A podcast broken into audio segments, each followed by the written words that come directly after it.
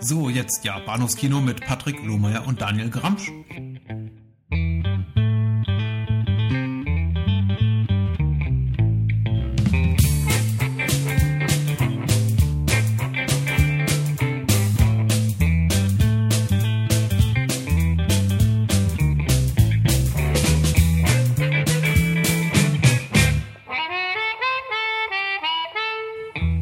Herzlich willkommen zur Episode 115 des Bahnhofskino Podcast. Mein Name ist Patrick und bei mir der Daniel, wie immer. Hallo. Hallo.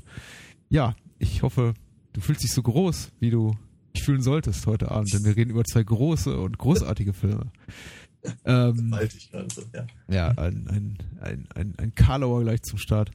Wir reden zum einen über, ja, der deutsche Titel ist Agent 003,5 in geheimer Mission. Das war mir relativ neu, dass der Film so heißt. Oh, die englischsprachige Version, auch die, unter der er in seiner philippinischen Heimat vermarktet wurde, ist der For Your Height Only mit Superstar Wang Wang aus dem Jahr 1981. Und zum zweiten setzen wir unsere Bond-Reihe fort mit dem fünften Teil der, der Salzman Broccoli äh, Eon Productions Bond-Reihe, also der offiziellen Bonds. Man lebt nur zweimal mit Sean Connery. Aus dem Jahre 67, sollte ich erwähnen. So. Mhm. Daniel. Ja. Wenn du so zurückguckst auf die letzten Tage. Ja. Und auf deinen Film- und Fernsehkonsum, was, was findest du da an berichtenswerten Details? Ja, äh, wenn ich da so zurückblicke, sehe ich einige Dinge, die ich entweder schon tausendmal erwähnt habe oder noch tausendmal erwähnen werde. Aber vor allem sehe ich einen Film, der halt ganz, ganz massiv raussticht und über den ich wahnsinnig gerne erzählen möchte. Äh, ja. los. Ja, nämlich äh, die Adèle Blanc-Sec-Verfilmung äh, von Luc Besson. Ah, okay. Aber auf Deutsch heißt der Adèle und der Fluch des Pharao? So ähnlich? Ich glaube, ja, du hast recht, genau. Ja, so, so in, in dem Sinne, sch schwierige, sch schwieriger Titel, wie ich finde. Ich glaube, auf Englisch ist einfach, äh, auf Französisch ist, glaube ich, einfach nur Les Aventures Extraordinaires d'Adèle Blanc-Sec. Mhm. So wie eben auch die, äh, die, äh, die Comicreihe heißt ähm, von, äh, von Tardy. Ähm, ein Zeichner, der mir erst im letzten Jahr etwas näher gerückt ist durch eine, äh, eine, eine Sammlung von äh, sehr, sehr eindringlichen Geschichten über den, über den Ersten Weltkrieg. Ähm, das Buch, was ich meine, heißt äh, C'était la guerre des tranchées. Mhm. Und äh, er hat eben, also das ist, ist offenkundig ein Steckenpferd von ihm, so die Zeit, so rund ums Fernus Jerkel. Äh, und in der, Zeit spielt eben auch ähm, Adèle Blanc-Sec. Eine Reihe, die ich eben ansonsten nicht so sehr kenne. Ähm, und äh, weiß aber, dass einige, einige meiner Bekannten halt sehr, sehr, sehr darauf stehen. Und mich hatte halt vor allem die, die Umsetzung halt interessiert von, von Luc Besson, weil es im langen mal wieder ein etwas, eine etwas größere, auch Fantasy-lastige Verfilmung äh, mhm. äh, ist im, nach, nach äh, dem fünften Element. Mhm. Ich war hoch angetan. Okay, warum? Ein, ein großartiger, ein großartiger Film. Ähm, der Film ist erstens sehr, sehr, sehr, wirklich sehr, sehr schön anzusehen. Er ist ganz, ganz toll gemacht. Sie haben sich viel Mühe gegeben, dass, äh, dass das alles ähm, sehr ähm, würde mal sagen, historisch korrekt aussieht. Mhm. Äh, und auch gleichzeitig, was, was so Masken und, und, und Kostüme und sowas angeht, äh, das alles sehr, sehr aussieht wie eben äh, die, die, die Comic-Vorlage, was ja auch mhm. gar nicht so einfach ist. Ähm, der Film hat ein ganz, ganz tolles Abenteuer-Feeling, was ja etwas ist, auf das ich immer sehr, sehr stehe. Äh, ganz tolle Musik wieder von Eric Serra. Ähm, ein paar sehr, sehr, sehr, sehr hervorragende Schauspieler, ein leider etwas, ähm, etwas unterbesetzter Mathieu Amaric, den ich fast nicht erkannt hätte unter seiner Maske. Mhm. Ähm, den wir auch noch irgendwann wieder sehen in unserer Bond-Reihe. Ja, ich sagte übrigens Mathieu, das stimmt gar nicht, ne? Matthias heißt der, oder? Mathieu Almaric heißt er. Mathieu? Ja? ja. Oh Gott. Amal, Amalric. Nicht Almaric, sondern Al Amalric. Genau. Ja, jedenfalls, ähm, ja, ein, ein, äh, ich, ich hatte so das Gefühl, der Film mag vielleicht irgendwie zehn Jahre zu spät gekommen sein. Ich glaube, wenn er so kurz nach der, nach dem ersten Die Mumie-Teil in die Kinos gekommen wäre, hätte er vermutlich eingeschlagen wie eine Bombe. Ich glaube, er hätte, hätte durchaus genau diesen, die, die gleiche Klientel halt abgegriffen. Ähm, er ist tricktechnisch deutlich besser. Mhm. Ähm, er ist vor allem sehr viel witziger und sehr viel, sehr viel ähm, hat einfach interessantere Ideen.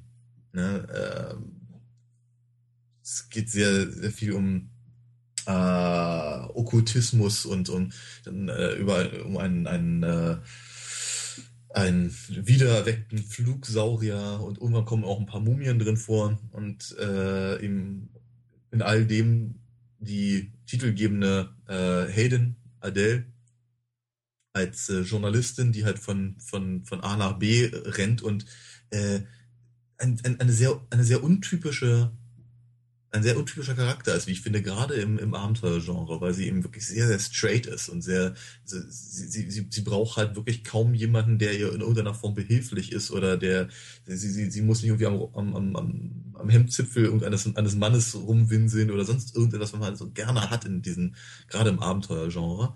Äh, sie ist eine ganz, ganz, ganz tolle Figur, die eben auch sehr, sehr gut äh, gespielt wird. Ein, ein Film, der mir wirklich sehr, sehr gut gefallen hat. Cool. Ich habe äh, ich hab gerade so ein bisschen die Befürchtung, ich habe Luc Besson auch zu Unrecht ein bisschen vernachlässigt in den letzten Jahren. Ich hatte ja letztens von Lucy berichtet, der mir auch ausgesprochen gut gefallen hat. Also hm. ich bin jetzt auch ganz neugierig auf Adele mhm. äh, und ist notiert. Ja. Also ich muss auch ganz ehrlich sagen, deine Erwähnung von Lucy hat mich auch darauf gebracht, dass mhm. ich den eben gerne mal wieder sehen oder dass ich den gerne mal sehen wollen würde. Ähm, und deswegen habe ich ihn dann äh, ausfindig gemacht und ihn mir angesehen. Mhm.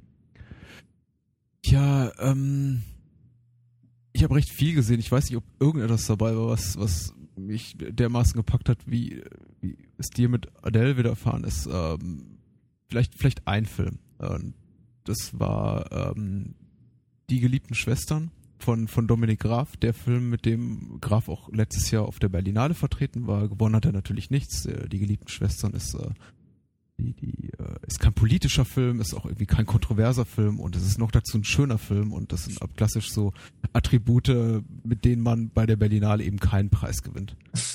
ähm, das äh, ist aber nicht weiter ein Problem, denn der Film funktioniert auch ohne äh, goldenen, silbernen oder sonst wie gearteten Bären. Also die geliebten Schwestern ist ein relativ langes äh, es ist fast schon, man kann fast schon jetzt anfangen vom Spätwerk von Graf zu reden. Ich meine, der Herr ist mittlerweile 62 und er hat irgendwie im Kino nicht mehr so viel gemacht in den letzten Jahren, aber äh, Die geliebten Schwestern ist sein erster Film seit Der Rote Kakadu, der war glaube ich 2006, 2007, also die acht Jahre Zeit gelassen und ich finde, die Wartezeit hat sich auf jeden Fall gelohnt, in dem Sinn, dass eben der Film sehr gelungen ist und äh, es ist ein Historiendrama, es ist eine Dreiecks-Liebesgeschichte, es ist äh, wunderbar gespielt, es ist äh, rein, was die Thematik betrifft, nämlich eine es handelt sich dabei um eine, eine Dreiecks-Liebesgeschichte, wie schon gesagt, zwischen äh, Friedrich Schiller und äh, zwei äh, Schwestern aus gutem Hause, die sich beide ihn verlieben und nur die eine darf ihn heiraten, aber er führt eben weiter eine, eine, eine, eine Beziehung auch mit der anderen. Ähm, eigentlich so ein bisschen auch äh, Programm für den großen ARD Zweiteiler und man muss auch sagen inhaltlich jetzt allein was so die die die die Handlungsebene betrifft fühlt es sich auch eben manchmal so an. Und es fühlt sich auch bezüglich der Länge so an. Denn der Film dauert ziemlich genau drei Stunden. Und man kann sich richtig gut ist auch von von der ARD mitproduziert worden. Man kann sich so richtig gut vorstellen wie man diesen Film auch es gibt einen sehr eindeutigen äh, dramaturgischen festzusetzenden Punkt nach 90 Minuten, an dem man ziemlich genau sagen kann, okay, ja, und hier wäre dann der Abspann vom ersten Teil. ähm, ich, ich meine, also mich würde es nicht wundern, wenn wir den Film, wenn, wenn ich dem Film als TV-Zweiteiler im Laufe des Jahres nochmal noch mal wieder begegne. Trotzdem, also ich möchte nicht die Verdienste von Graf schmälern. Er ist ein wirklich großartiger Filmemacher. Ich, ich liebe ihn sehr. Ich habe in den letzten Wochen massiv viel Dominik Graf geguckt, aber weil ich, ich hatte einfach, einfach Bock drauf und ich habe die ganzen alten Fahnder-Folgen, die er gemacht hat, ausgegraben und ähm, die Katze nochmal gesehen und die Sieger nochmal gesehen und auch der Felsen nochmal gesehen, sein Film, sein letzter Film von 2002, mit dem er bei der Berlinale war, der damals irgendwie äh, bei, bei dem ein, ein Aufschrei des Entsetzens durch die Reihen ging, weil er hatte den komplett auf, auf Mini-Digital-Video gedreht, also auf dem billigsten Filmmaterial. Und es war irgendwie so ein Affront, glaube ich, auch für viele Kritiker und Publikum irgendwie so einen, einen billig aussehenden Film mit einem toll orchestrierten äh, Score in die Kinos zu bringen. Naja, mhm.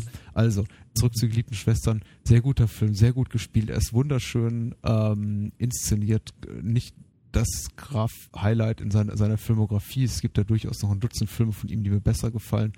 Aber für das, was es ist und in dem Kontext, in dem der Film produziert wurde, äh, nämlich eben auch mit viel Fördergeldern und äh, die oberen wahrscheinlich, die befriedigt werden mussten.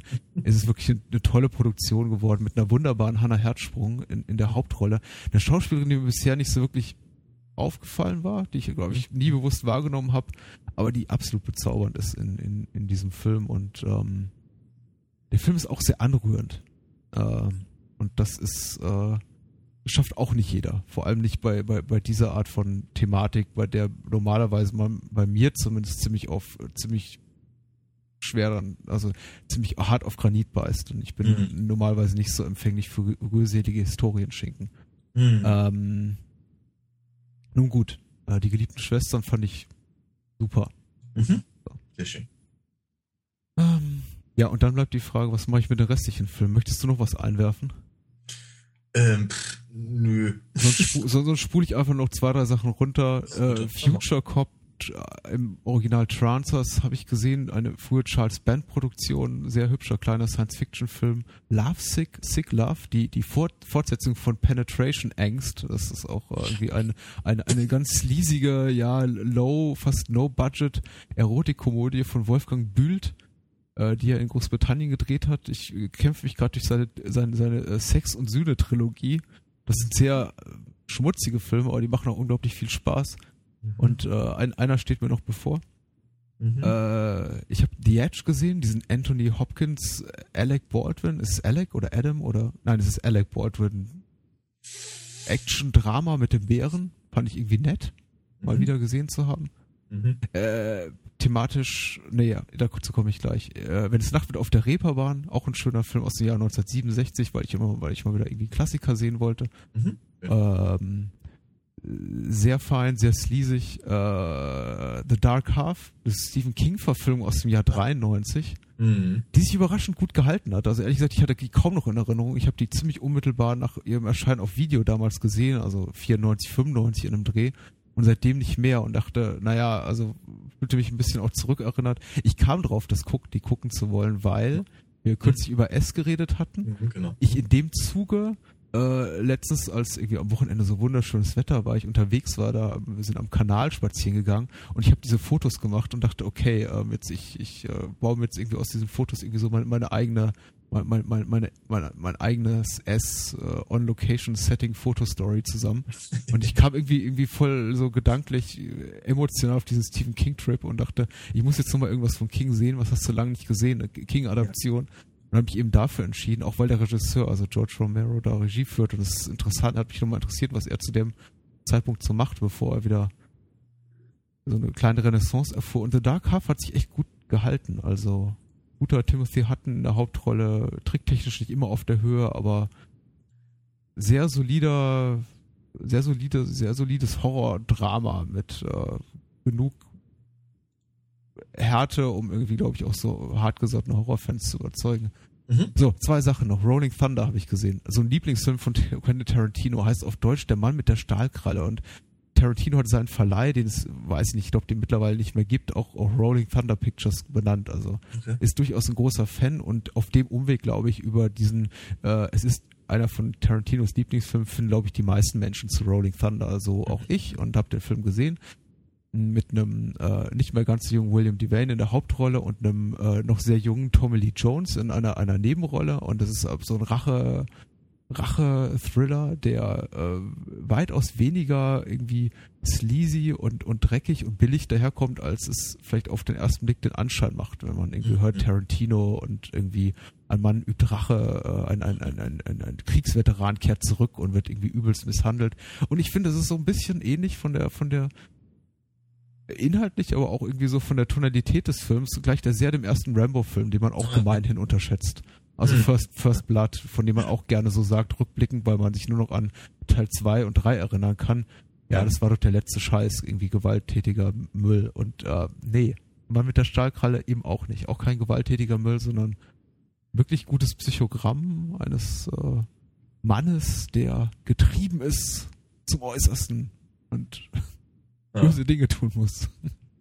Mensch. Ja, Äh, und weil wir gleich jetzt gut anschließen können mit, mit dem ersten Film, den wir heute Abend besprechen, ich habe ab The Search for Wang Wang nochmal geguckt. Andrew Levolds äh, Dokumentation über, über Wang Wang, nicht nur über For Your Hide Only, sondern über Wang Wang, den Menschen und seine gesamte Filmografie. Ich hatte den Film schon mal letztes Jahr gesehen im, im Freiluftkino, da war auch Andrew Levold, äh, der Regisseur, da, dabei. Ich habe vor drei Jahren auch sein, sein, sein Kickstarter-Projekt da mitfinanziert. Ich war jetzt irgendwie sehr glücklich, da letzte Woche die DVD endlich in den Händen zu halten und es war ja wirklich sehr gutes Timing für unseren Podcast, die jetzt irgendwie nochmal da zu haben. Habe mir den Film angeguckt, auch nochmal mit Audiokommentar. Äh, gefällt mir immer noch sehr, sehr, sehr gut. Und es ist mhm. wirklich so äh, durchaus zwei oder drei Ebenen über der normalen äh, Doku so auf Fanboy-Level.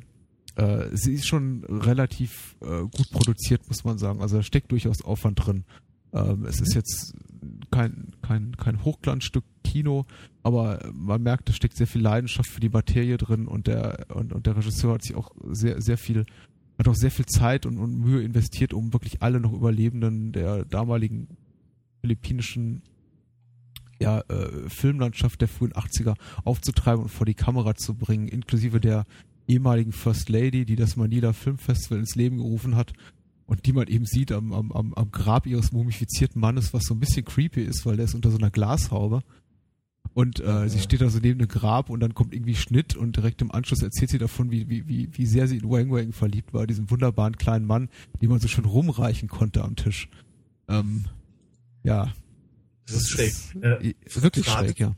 Frage zwischendurch, hat der, der, der, der, der Film irgendeine eine Grundthese oder, oder reiht er nur Informationen aneinander, damit man das sich Nee, das Search for Wang Wang kann man durchaus wörtlich nehmen. Also er stellt sich schon die Frage, was ist eigentlich, äh, wer, wer, wer ist dieser Mensch, wer ist Wang Wang gewesen? Offensichtlich war ja. Wang Wang nicht sein wirklicher Name und äh, es äh, gab eben diverse, diverse Gerüchte über sein Leben und eben auch sein relativ frühes Ableben. Er ist Anfang der 90er gestorben. Und der Film stellt sich eben die Frage, was, was wurde aus ihm? Wer, wer sind seine Eltern? Wer, was ist sein richtiger Name? Mhm. Was trieb ihn um? Äh, der, der, äh, For Your Hide Only und The Impossible Kid und diese anderen Wang Wang Filme, davon gibt's ja irgendwie ein halbes Dutzend, äh, die hatten schon irgendwie so seit, seit vielen Jahren so einen Mini-Kult-Status in der Genre, Kino, Fanszene, wie auch immer. Aber eben ja. all das, was, äh, und deswegen hat, fühlte sich der Regisseur berufen, diesen Film zu machen, also vor sieben Jahren mit dem, der Recherche für diesen Film anzufangen. All das, was eben dort an, an, an Gerüchten umherschwirrte zum Background dieses äh, Mannes, äh, erwies sich als vollkommen unwahr. Mhm. Also, dass er angeblich rauschende Feste gefeiert hätte mit, mit, mit Nutten und Koks und irgendwie jetzt äh, im Geheimen auf irgendeiner äh, Insel lebt in den, äh, ja, im in der Südsee. Es ist, äh, also es ist alles irgendwie sehr schräg gewesen und nichts davon stellt sich letztendlich als wahr heraus. Tatsächlich ist es so, wie so oft die, die, die, ich möchte jetzt die, die Dokumentation nicht spoilern, aber die, die Realität ist tatsächlich noch ein bisschen interessanter als diese ganzen Hirngespinste, ja. wenn auch deutlich ähm, trüber und tragischer, muss man sagen. Denn er hat okay. wirklich, äh, also Wang Wang hat, äh, beziehungsweise ich, ich muss den Namen nochmal ausgraben ähm, ich glaube, er hieß, sein, sein, Geburtsname war, war Ernesto de la Cruz. ja, äh, hat, hat kein besonders äh, glückliches Leben geführt nach Ende seiner Filmkarriere und ist auch einen sehr, sehr glanzlosen Tod gestorben. Mhm. Ähm, so. So, äh, mehr möchte ich eigentlich nicht verraten. Ich, äh, ich, ich fand das ja erstmal total spannend. Bin jetzt auch noch, noch, noch mehr gespannt auf uh, For Your Hide Only. Ja. Wollen wir sofort anfangen oder wollen wir pausieren? Ja, ja wir sind gerade so schön dabei. Ja. Ähm, ich glaube auch und ich glaube, da, da, vielleicht, vielleicht gibt sich, ich bin mal gespannt, wie, wie, wie sehr die Wertschätzung unserer beider Seiten irgendwie da voneinander abweicht bezogen auf den Film. Ich muss sagen, meine Wertschätzung ist deutlich gewachsen, dadurch, dass ich eben die Möglichkeit hatte, diese Dokumentation zu gucken. Ah. Also kann ich es in so einen historischen Kontext packen und das ist ja. halt irgendwie, glaube ich, ganz, ganz hilfreich. Ja. Aber mal abwarten. Mhm. Ähm, zum Film haben wir, glaube ich, genug gesagt. For Your Hide Only, Agent 003,5 in geheimer Mission. Die Hauptrolle spielt ein, ein, ein sehr kurz gewachsener Herr, ich glaube 92 Zentimeter groß, namens Wang Wang. 80 habe ich gelesen. Ja, also extrem klein, extrem klein einfach. Noch nicht mal irgendwie klein, klein, Midget klein, sondern mhm. ja, wirklich winzig. Mhm. Ähm, und hier bei. Bitte? Einfach nicht sehr hoch gewachsen sein. ja. es ist, ähm, leider gibt die äh, Online-Film-Datenbank hier nur den, den, den Abschrieb eines Covertextes her, aber ich lese ihn trotzdem gerne vor. Und zwar schreibt ihr Hebel 101 ab vom, ähm, vom, vom DVD-Cover. Der international bekannte Wissenschaftler Dr. Kohler wird von einem Syndikat entführt und auf eine weit entfernte Insel verschleppt. Der kampferprobte Spezialagent Wang, der bisher jedem Gangster durch seine eigenwillige Vorgehensweise das Fürchten lehrte, wird mit dem Fall betraut. Ausgerüstet äh, nur mit einer 25er Special folgt er den Spuren der Kidnapper. Er meistert alle heiklen Situationen auf seine Art und Weise. Knallhart geht er seinen Weg. Ja. Okay. Na gut. Ja. Ja. Mhm. Das ist soweit die Inhaltsangabe. Mhm. Ähm, ja, aber gut, man kann jetzt darüber streiten, muss man aber nicht, ob die irgendwie dem Inhalt so wahnsinnig gut, gut adäquat gerecht wird. Aber man muss auch sagen, inhaltlich ist der Film, gibt sich jetzt auch nicht so wahnsinnig viel Mühe, irgendwie eine nachvollziehbare Handlung zu erzählen. Nee, nee, nee, das, das nur wirklich nicht. Also an der Stelle ist der Film einfach als auch als, äh, als Bond-Parodie ganz besonders gelungen, weil ich irgendwie schon das Gefühl habe, dass äh, das ähm, es geradezu entlarvend ist. ja, ähm, die, die, wie gesagt, das, das Hauch von nichts, das eben die meisten Bond-Filme dann doch ähm, bieten, äh, eben ähm, mühelos zu, äh, zu kopieren. was, was ich gut, was ich, was ich wichtig finde und auch irgendwie ein bisschen amüsant ist, dass du eben, also nicht amüsant, es ist, es ist wichtig, dass das zu erwähnen, dass du eben sagst Bond-Parodie und ich habe tatsächlich auch mich das Öfteren gefragt, ist es eigentlich eine Parodie oder Ja. versuchen die einfach nur ein amüsanten, amüsantes Rip-Off zu machen, ohne jetzt Mhm. irgendwie bewusst irgendwas parodieren zu wollen. Ähm, es ist schwer, schwer, schwer zu sagen, ja. Ja. Also ist ich äh, also, also als kom- komplett als, als Komödie zu äh, deklarieren, das sehe ich nicht so. Ne? Richtig, ja. Also ich finde, ich finde, dafür ist einfach nicht lustig genug. Und äh, der, wie soll ich sagen, der, der Initial-Gag, ja, dass, dass wir hier halt einen Superagenten haben, der halt so winzig ist, funktioniert auch ehrlicherweise, also bestenfalls in den ersten zehn Minuten und äh, hat sich danach totgerannt. Ja. Ja. Ähm, wenn man, wenn man das irgendwie, keine Ahnung, mit, mit genügend äh, bewusstseinserweiternden Substanzen oder zumindest einer Kiste Bier oder was sich anguckt, mag das immer noch zwischendurch ganz lustig sein, aber eigentlich ist, äh, ist, ist Wang Wang ganz, soll ich sagen, er, er, benimmt sich einfach ganz normal wie ein Agent, wie, wie man ihn aus den Filmen kennt. Mhm. Und da ist, da ist nichts Übertriebenes oder, oder, oder zumindest nicht bewusst Komisches drin. Ja, das ist richtig. Das ist, das ist, ja, das ist äh, absolut der Fall. Ich meine, er macht einfach Dinge, für die er körperlich besser geeignet ist als andere. Er kann eben so ein paar Special Moves äh, ausführen, die vielleicht irgendwie normal hochgewachsener Mann nicht könnte. Vor allem kann er sehr gut über, über polierte Böden rutschen. Mhm, mhm, Ähm, ich, ich, ich musste da immer natürlich an den, an den, an, an keine Ahnung, den, den äh, Kameramann, Assistenten, Regieassistenten oder wer auch immer, Kabelträger decken, der da irgendwie außerhalb Mhm. des Bildkanals steht und ihn da reinwirft quasi ins Bild. Also das Ja, ist schon, Ja, philippinisches Zwergenwerfen quasi, ja. ja, das ist schon ein bisschen, bisschen merkwürdig. Wo wir uns da auch vielleicht auch eine Frage, die wir uns später noch kurz stellen können, inwieweit der Film da auch äh, ja irgendwie exploitativ, also irgendwie ausbeuterisch ist, also gegenüber ja, das war das. seinem eigenen Hauptdarsteller. Mhm. Ja, am- amüsant ist er nicht direkt. Ich meine, viel Nein. muss man sagen, der, der, viele der lustigen Momente stammen, wir haben die englischsprachige Version gesehen, jetzt einfach auch durch die sehr klamaukige äh, Synchronisation. Mhm. Mhm. Mhm. Das sind eigentlich so, ich meine, würde man die, würde man die rausnehmen und den ganzen Film sehr, sehr geradlinig äh, vertonen, Ja. wäre dann nicht mehr viel Witziges. Mhm, mhm, mhm, mhm.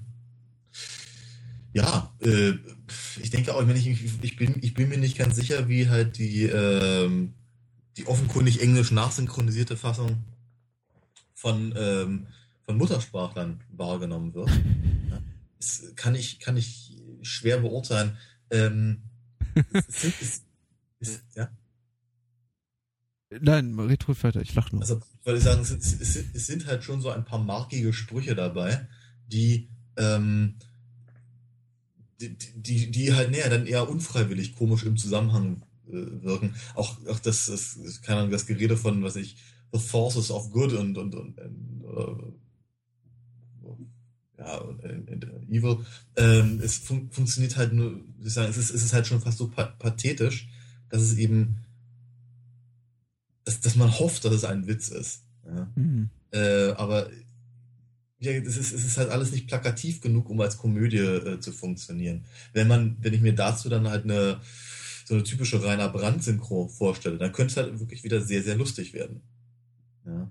Ich glaube ähm, schon, dass es das englischsprachige Äquivalent einer Rainer Brandt-Synchro ist. Also ich meine, ich, ich erinnere mich nur gut an einen Podcast, den ich vor zwei drei Jahren hörte, als ich das eben noch in dieser ganzen Crowdfunding-Phase fand, dieses Projekt des, des Regisseurs da, der, der Doku von Search for Wang Wang und er auch explizit, äh, also relativ lange darüber redete, über, über die sehr klamaukige äh, Fassung für den, für den englischsprachigen Markt und äh, Markt und Markt und das eben auch daher, glaube ich, in großer Popularität, große Popularität überhaupt des Films in der westlichen Welt herrührt und äh, okay. er hat auch nur mal darauf hingewiesen, dass sie deutlich kürzer ist. Also die Originalfassung ist tatsächlich deutlich über, also die, die philippinische Originalfassung für den, für die Kinos, die hiesigen Kinos äh, deutlich über zwei Stunden lang. Und da muss ich okay. ganz ehrlich sagen, da bin ich relativ dankbar. Ja, ich auch, ja. Dass wir uns diese 30, 40 Minuten erspart haben. Und ich meine, man sieht die Anschlussfehler, das ist vielleicht ein Nachteil. Also ich habe das, äh, also es, es, gibt einige holprige Momente in dem Film, wo man denkt, ups, da, da fehlt glaube ich was oder die Szene hört mittendrin auf.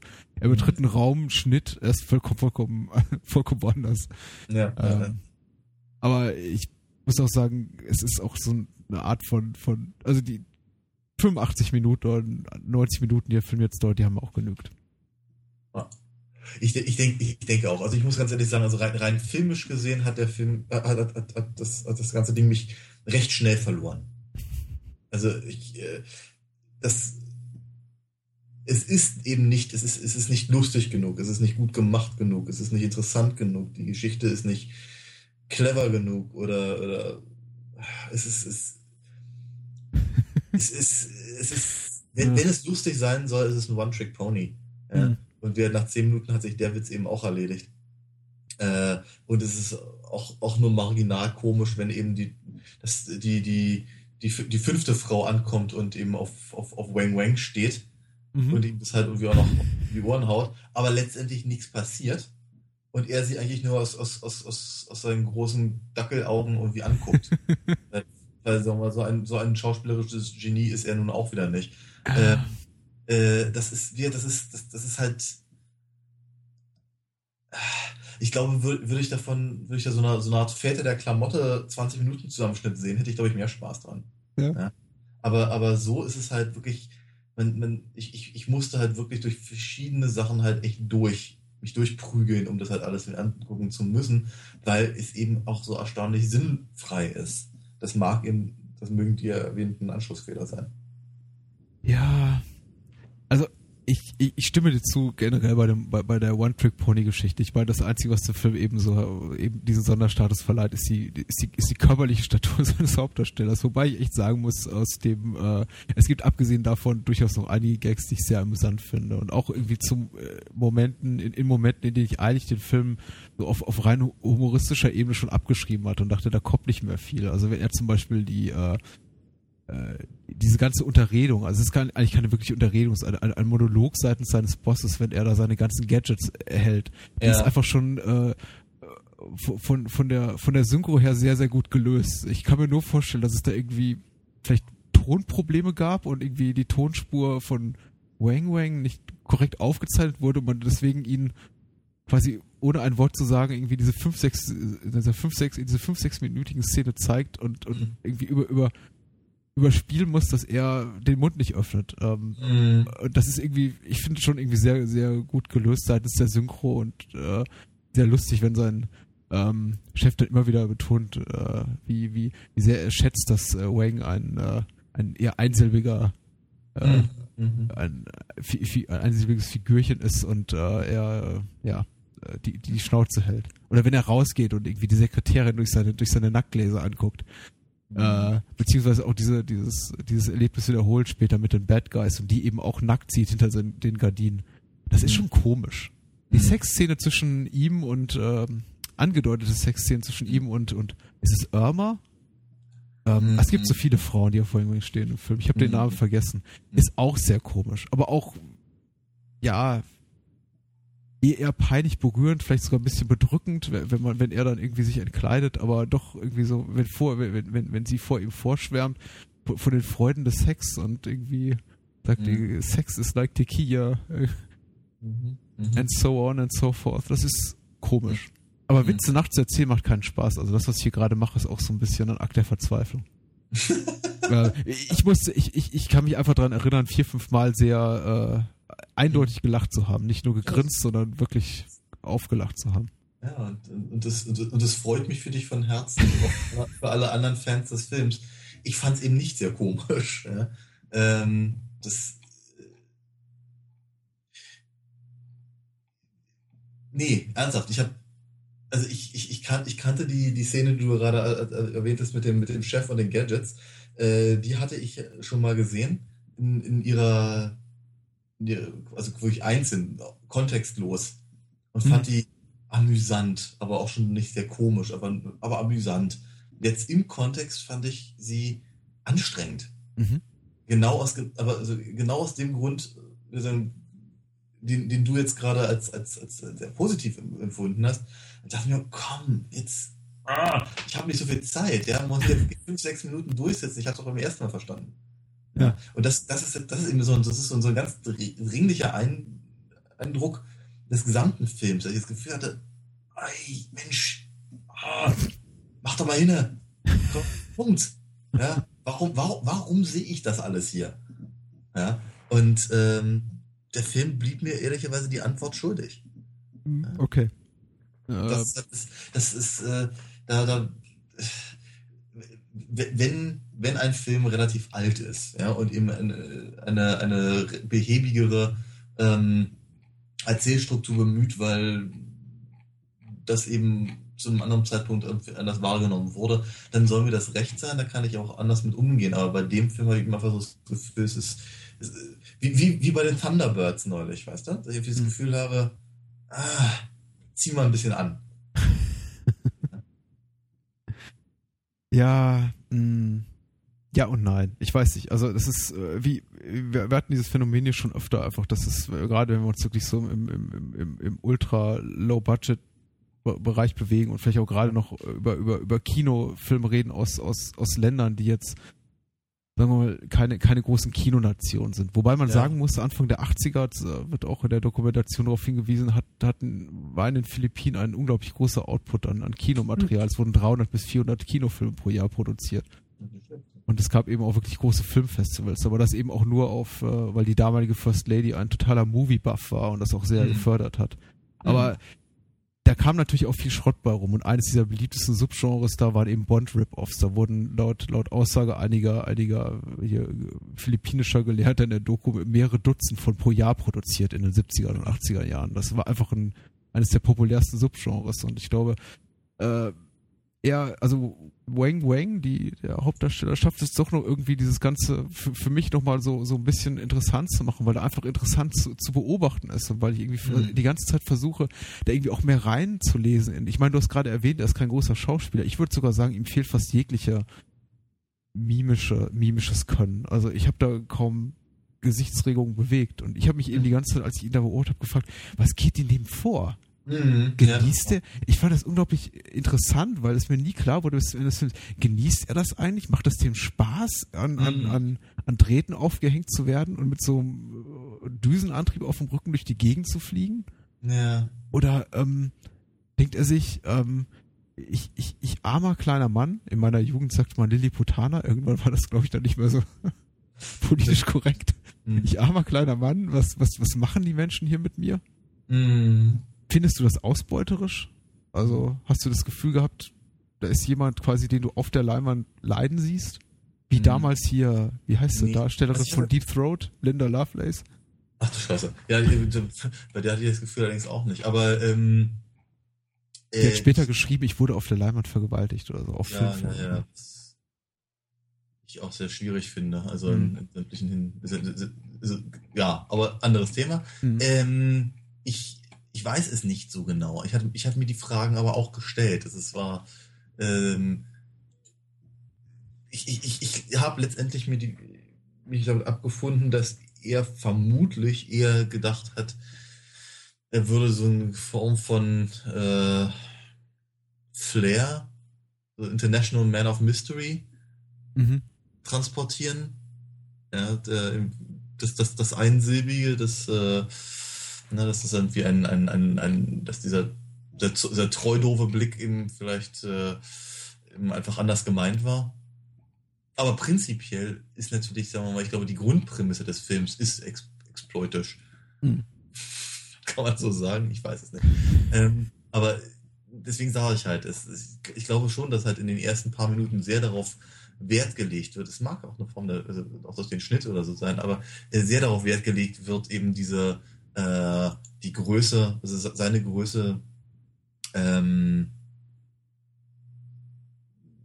naja, als, als äh, humoresken mm.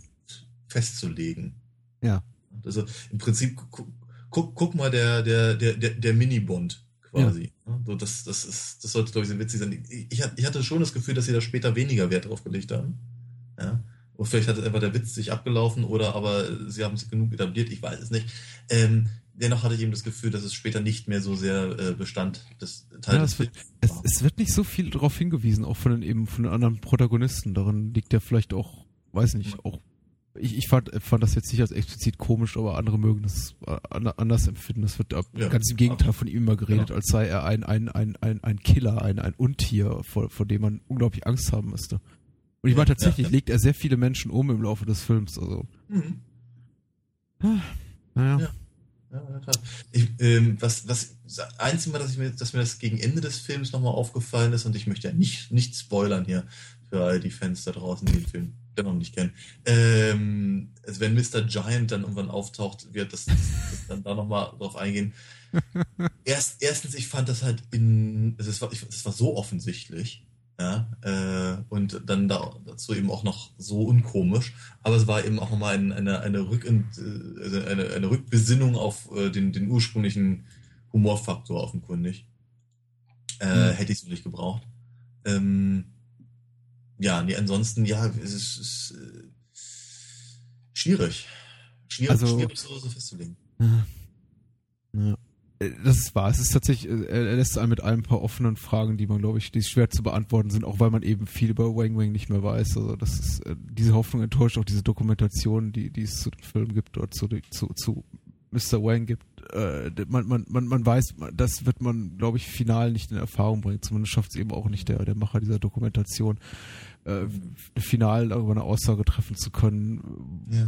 Gab es damals sowas wirklich wie explizite Ausbeutung? Geschah irgendwas gegen seinen Willen oder ist das wirklich alles im Konsens geschehen und er fand das ganz toll? Ich, ich weiß es nicht. Letztendlich für mich in der, in der Bo die Botschaft des Films ist nicht exploitativ oder irgendwie unmenschlich in dem ja. Sinne, weil er eben tatsächlich erhobenen Hauptes da rausgeht. Ich meine, es ist ein, ein, tragisches Ende, auch das möchte ich jetzt nicht spoilern, aber es, es kommt ein bisschen aus dem Nirgendwo ja, ja. um die Ecke und äh, ist durchaus merkwürdig, aber mein Gott, äh, ähm, wenn die Filmemacher eben denken, das sei der richtige Schritt. Äh, Wang Wang selber jedenfalls geht aber wirklich geraden Rückens und erhobenen Hauptes da raus und äh, die als als als äh, Sieger, als Held des Tages. Also insofern. Ähm, auf jeden Fall. Ich meine, man kann das natürlich auch durchaus genauso wie was ich ähm, so im Fall von von Schauspielern wie hier Warwick Davis oder sowas mhm. äh, betrachten. Ich meine, äh, dessen, dessen gesamte Karriere basiert eben auf seiner, auf seiner Körpergröße und das ist durchaus auch eine, ähm, vielleicht ja auch ein, ein, mutmachender Aspekt oder so. Ja, dass, dass, äh, dass man eben sehr wohl auch, auch äh, schauspielerische Erfolge feiern kann, ohne eben der der klassischen Filmnorm so zu entsprechen, wie man es ausdrücken möchte. Ja, und wir haben jetzt gerade hier mit, ähm, aktuell auch mit, mit, mit Peter Dinklage, der, der Tyrion ja. spielt in Game of Thrones, auch wieder ein Beispiel für einen Regisseur, der einen großen Mainstream-Erfolg hat und ja, der ganz offensiv mit der Tatsache umgeht, irgendwie als, als quasi als ein das ihn hauptsächlich, das ihn auszeichnende Merkmal irgendwie auch für seinen Erfolg ist eben seine Körpergröße. Er geht offensiv damit um und hat irgendwie riesigen Mainstream-Erfolg und man, man gönnt es ihm auch. Warwick Davis ist auch so ein Beispiel. Ich war, man kann, also, ich, es, wieder und wieder haben es eben Schauspieler, kleine Schauspieler bewiesen, dass sie sich irgendwie da, da behaupten können in diesem, in diesem, in diesem mhm. Filmrummel und uh, ich weiß nicht, ich, ich, ich, ich gönn's ihnen. Ich hätte es auch irgendwie Wayne gegönnt, Mr. Wayne gegönnt, aber irgendwie hat er es uh, nicht so geschafft und das wirft eben die Frage dann letztendlich für mich auf, uh, was ist da irgendwie genau damals passiert. Letztendlich finde ich für den Unterhaltungswert des Films tut, dem Unterhaltungswert des Films tut's keinen Abbruch, mhm. aber irgendwie so ein großes Fragezeichen bleibt dann, bleibt dann doch zurück. Ähm, weil er sieht auch immer so ein bisschen unglücklich aus. So ein ja. bisschen, ja. Auch wenn er, auch, auch wenn er, auch wenn er mit einer sexy Braut schlafen darf. Also, mhm. selbst da ist er, naja, vielleicht ist er einfach nur cool. Eine coole Sau. So ein richtiger Soziopath auch, wie, wie Bond. ja. Also wie gesagt, also ich, ich, ja. ich glaube, ich werde ich werd keinen, ich werde, ich werde weder ein Wang Wang noch ein äh, äh, Agent 003,5 ähm, Fan. Ich Und das ist auch gut so. Okay so. Akzeptabel, ja. ja. Danke, danke. äh, ja, ich, äh, ja, ich habe mich, hab, ich hab mich wirklich ein bisschen durch äh, müssen. Ja, ist so. Gut, dann äh, reden wir nach einer kurzen Pause über einen etwas hochwertiger produzierten Film, oder? Ja, schon, so auf eine Weise. Hm. Ja. Äh, wir sprechen über Man lebt nur zweimal nach einem ganz kurzen Break.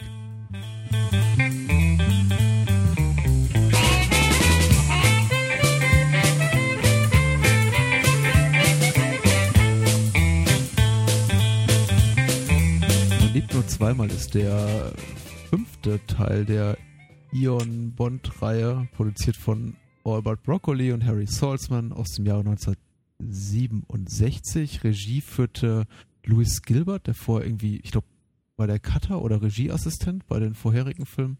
Ich bin mir nicht mehr ganz sicher. Auch so jemand jedenfalls, der auch schon in vorherigen Teilen beteiligt war. Ähm, die Hauptrolle übernimmt Sean Connery zum letzten Mal, bevor er sich so eine kleine kreative Schaffenspause verschafft und irgendwie George Lazenby die Bühne überlässt. Darüber reden wir da beim nächsten Mal. Ja. Und äh, fangen wir wieder an mit dem Blick in die, in die Online-Film-Datenbank. Ja, bitte gerne. Mhm. Total äh, enttäuschend. Ich habe leider schon reingeschielt und oh. äh, auch diesmal kein, kein unfreiwillig humoristisches Meisterwerk, aber nun ja. BBB schreibt äh, 2008, Unbekannte entführen sowjetische und amerikanische Satelliten. Da die beiden Supermächte sich gegenseitig verdächtigen, droht der dritte Weltkrieg auszubrechen. Nur Großbritannien vermutet eine dritte, von Japan aus operierende Macht hinter dem Ganzen und entsendet den besten Agenten im Dienste ihrer Majestät, James Bond 007. Dieser findet mit Hilfe der tatkräftigen Unterstützung japanischer Agenten bald heraus, dass die Verbrecherorganisation Spectre, angeführt vom Bonds Ernstfeind Blofeld, hinter den Entführungen steckt.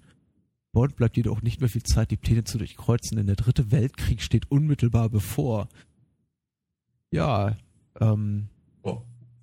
Völlig äh, straight, ja. Ja, total. Ähm, im, im Vorbeigehen werden erwähnt japanische Agenten, was so ein bisschen, was ich ein bisschen merkwürdig finde, dass die Inhaltsangabe nicht erwähnt, dass glaube ich, dass, dass, dass tatsächlich der Film zu 95 Prozent auch in Japan spielt, mhm. oder? Doch. Ja. Äh, ja. ja. wird, wird, genau. wird, wird nicht erwähnt, aber so im Vorbeigehen, man, man kann sich's vorstellen. Ähm, was ja doch eher ungewöhnlich ist. Und ich hatte mhm. irgendwie so, ich habe den, ich habe den, hatte den jetzt nicht mehr ganz so frisch in Erinnerung. Ich habe ihn früher mit, mit, mit großer Liebe und Hingabe gesehen. Das war immer als Kind einer meiner Lieblingsbonds, weil er einfach unglaublich spektakulär ist. Mhm. Ohne dabei mhm. ellenlange Unterwasser-Action-Sequenzen zu haben. Mhm. Aber mhm. äh, ich dachte so, diese, dieser Trend, äh, Bond-Filme nur noch zu einem geringen oder nicht mehr vornennbaren Teil in, nicht mehr in Großbritannien spielen zu lassen, sondern da in die große weite Welt zu gehen, sei eher so ein Trend gewesen, der in späteren Jahren zunahm. Ja. Aber tatsächlich, man lebt nur zweimal, spielt komplett außerhalb Großbritanniens. Ja. Richtig, ja. Ja, ja, ja. Äh, ja äh, war, war, mir, war mir auch nur noch äh, halb, halb bewusst, wobei ich den Film erstaunlich gut noch in Erinnerung hatte. Mhm. Ich glaube, das mag bei mir ganz, ganz ähnlich sein. Es ist auch ein, ein zumindest ein Kind-Highlight gewesen. Ja? Äh, heute nicht mehr so sehr, um das mal vielleicht von vorne, also schon vorweg zu schicken, aber ich glaube, weil ich ihn auch so oft gesehen habe. Mhm. Ja, hat eben relativ, äh, relativ wenig, äh, zumindest was die Szenen angeht, relativ wenig ähm, Überraschungswert. Ja. Obwohl, obwohl ich eben, naja, das ist, ich, ohne mir widersprechen zu wollen, hätte aber eben trotzdem das Gefühl, äh, dass, dass er, äh, also gar nicht mehr so genau zu wissen, dass der so viel eben in Japan hat. Ich weiß, wusste allerdings noch sehr genau, dass halt für mich der Film, ähm, äh, ich glaube, die erste ernsthafte Begegnung mit ganz speziellen ähm, japanischen ähm, kulturellen Eigenheiten. Oh ja. Hm. Also ich eben zum Beispiel Sumo-Ringen und sowas. Das war für mich re relativ neu, als ich das damals gesehen habe. Und entsprechend äh, hat mich das auch gleich begeistert. Ninja ist natürlich auch ganz. Ja, ja. Ich glaube, es ist das erste Mal, dass ich das Wort gehört habe. Oder so. Ja, ich glaube, es, ich glaube, es ist tatsächlich überhaupt das erste Mal, dass Ninja in Erscheinung treten in einer, einer westlichen Filmproduktion überhaupt. Mhm. Also ich meine, wir bewegen uns ja auch nur in einer Zeit und das ist ja, finde ich, auch jetzt, deswegen finde ich es auch äh, immer super spannend, mit dir über, über diese frühen Bond-Streifen zu reden. Wir finden uns ja noch in einer Zeit, in der Bond-Filme wirklich Trends, Trendsetter waren und in mhm. irgendwelchen Trends hinterherliefen. Das kam dann später ja, erst ja. in der Moore-Ära. Aber man lebt nur zweimal, hat er wirklich so ein paar Sachen, unter anderem das, was du eben genannt hast, zum allerersten Mal gemacht. Und das war schon, mhm. äh, das war schon sehr cool. Mhm. Ja. Also überhaupt die ganzen Kulissen, diese ganzen Ken Adams Designs, diese diese Vul Vulkankulisse oder überhaupt, oh ja. also jegliches ja. Büro. Ich meine, jeder jeder jeder Raum in diesem Film, jede Halle, jedes jede jeder jeder jede Empfangshalle, wie wie auch immer, alles sieht unglaublich gut aus in dem Film und ist ja. zu zu Tode durchgestylt. Mhm, ähm, mh, mh. Also so wie also auch auch diese auch die die, die Papierwände? Mhm. Äh, dieser, dieser dieser wunderschöne Garten äh, durch, durch den sie wandeln und und äh, äh, du nanntest gerade den, den einfach die die Idee mit dieser mit dieser äh, mit dem mit dem mit dem ausgebauten Vulkan mhm. und der und der äh, Metallplatte, die da vorgeschoben wird, wundervoll, groß großartige großartige Ideen, die halt natürlich auch ähm, die die die erstaunlich over the top sind, aber dennoch greifbar genug. Mhm. Hatte ich so das Gefühl. Ja, es, es, ist, es, wirkt, es wirkt nichts, als wäre es als wär's, äh, völlig out there. Ja? Äh, und das ist, äh, gefiel mir, glaube ich, als Kind schon sehr, sehr gut. So eine, so eine Fortsetzung der dieses, dieses äh, Spielzeugaspekt, den ich beim letzten Mal bei, bei, bei Thunderball äh, erwähnt habe. Ja? Dass das irgendwie alles so ein bisschen wirkt wie, wie Dinge, die mich eben auch als, als Kind durchaus begeistert haben. Dass ich G.I. Joe und, und, und, und, und He-Man und was nicht alles, weißt du, da mhm. so eine, so eine geheimen äh, Basen und ne, der ganze Quatsch halt. Ja, absolut. Ich glaube auch, äh, ich glaube, ich weiß es nicht, ich habe dazu keine empirischen Studie betrieben, aber ich habe irgendwie, also ich bin, meine mir ziemlich sicher zu sein, ich glaube für, für, für Kinder, jetzt zumindest aus der, aus der Connery-Ära, ist wahrscheinlich, man lebt nur zweimal äh, für fast alle der, der beste Bond, einfach weil es genau diese, genau die, die von dir beschriebene Sensibilität da irgendwie so trifft, diese, dieses, dieses Kinderdenken, dieses irgendwie mhm. cool geheime Raketenbasis. Mhm. Und äh, ich meine, er hat schon, er hat schon erste, erste, erste Bond, der für mich so äh, ganz deutliche Science-Fiction-Elemente hat, der, mhm. der, der wirklich so einfach die, diese, die, die, die, die, diese, diese realitätsferne Ebene betritt, auf die sich dann irgendwie die späteren Bonds mehr und mehr konzentriert haben und äh, mhm. es ist dann irgendwie bei am Ende der der der, der Brosnan-Ära komplett absurd wurde mit unsichtbaren. Autos und so. Aber äh, ähm, ich finde, hier funktioniert das für mich noch ganz gut ich weiß so nicht mal warum. Ich glaube, ich verzeihe dem Film wirklich viel, weil ich ihn schon sehr lange kenne und sehr lange mochte und irgendwie mir dieses mhm. wohlige Gefühl irgendwie nicht aus dem aus dem Bauch geht, das ich damals hatte, als ich den Film zum ersten Mal im Fernsehen sah. Aber ich finde mhm. eben auch sein Spektakel ist ein ist ein Spektakel, was mir Spaß macht. Also es ist für mich mhm. entweder einfach, weil, weil, weil es was Neuartiges ist und ja. ähm, auch jetzt nach 45 Jahren ist der Film alt, sich immer noch nicht äh, noch älter ist, fast 50 Jahre alt, sich irgendwie immer noch nicht so ausgelutscht anfühlt. Mhm. Zum Beispiel die Kampfszenen zwischen Bond und dem Schurken, wenn er nach Tokio kommt ja. und äh, sich äh, kloppt in diesem sehr schön gestalteten Büro und diesen sehr, sehr harten ähm, Faustkampf führt mit diesem japanischen Henchman. Ja. Und die schmeißen sich wirklich da die Brocken an den Kopf. Das ist, äh, mhm. Mhm. Und es ist sehr viel so in Totalen gefüllt mit sehr wenigen Schnitten. Also und, und es ist, äh, widerspricht so komplett der, der Ästhetik, wie man heutzutage Action inszeniert. Das fühlt sich immer noch für mich super frisch an und gut und richtig hart. Und äh, ja, ja. das tut auch richtig weh. Mhm. Du siehst ja mhm. wirklich, wie, wie Connery gegen die Wand fliegt und sich irgendwie am, am, am Kopf reibt und irgendwie kaum noch geschafft aufzustehen, bevor er irgendwie schon wieder mit dem Stuhl ans über den Rücken kriegt. Also. ja, ja, sicher. schwierig für mich auf den Punkt zu bringen, aber ich finde das ganze Flair des Films ist, also für mich ist äh, jetzt in dieser frühen Phase unserer, unserer Bond-Reise, wir haben ja noch sehr viele Teile vor uns, äh, man lebt nur zweimal ein echtes Highlight, muss ich sagen. Hm. Vielleicht Hm. das, das bisherige Highlight. Also ganz so weit würde ich nicht gehen, dafür mag ich Goldfinger zu sehr. Mhm. Aber ähm, ich, ich, ich muss auch sagen, also ich, ich, ich erwähnte es halt schon ganz am Anfang, er hat mich jetzt beim, beim äh, x Mal gucken halt nicht mehr so sehr begeistert. Ähm, er hat natürlich auch ganz, ganz massive Probleme, auf die wir vielleicht gleich nochmal genauer eingehen können.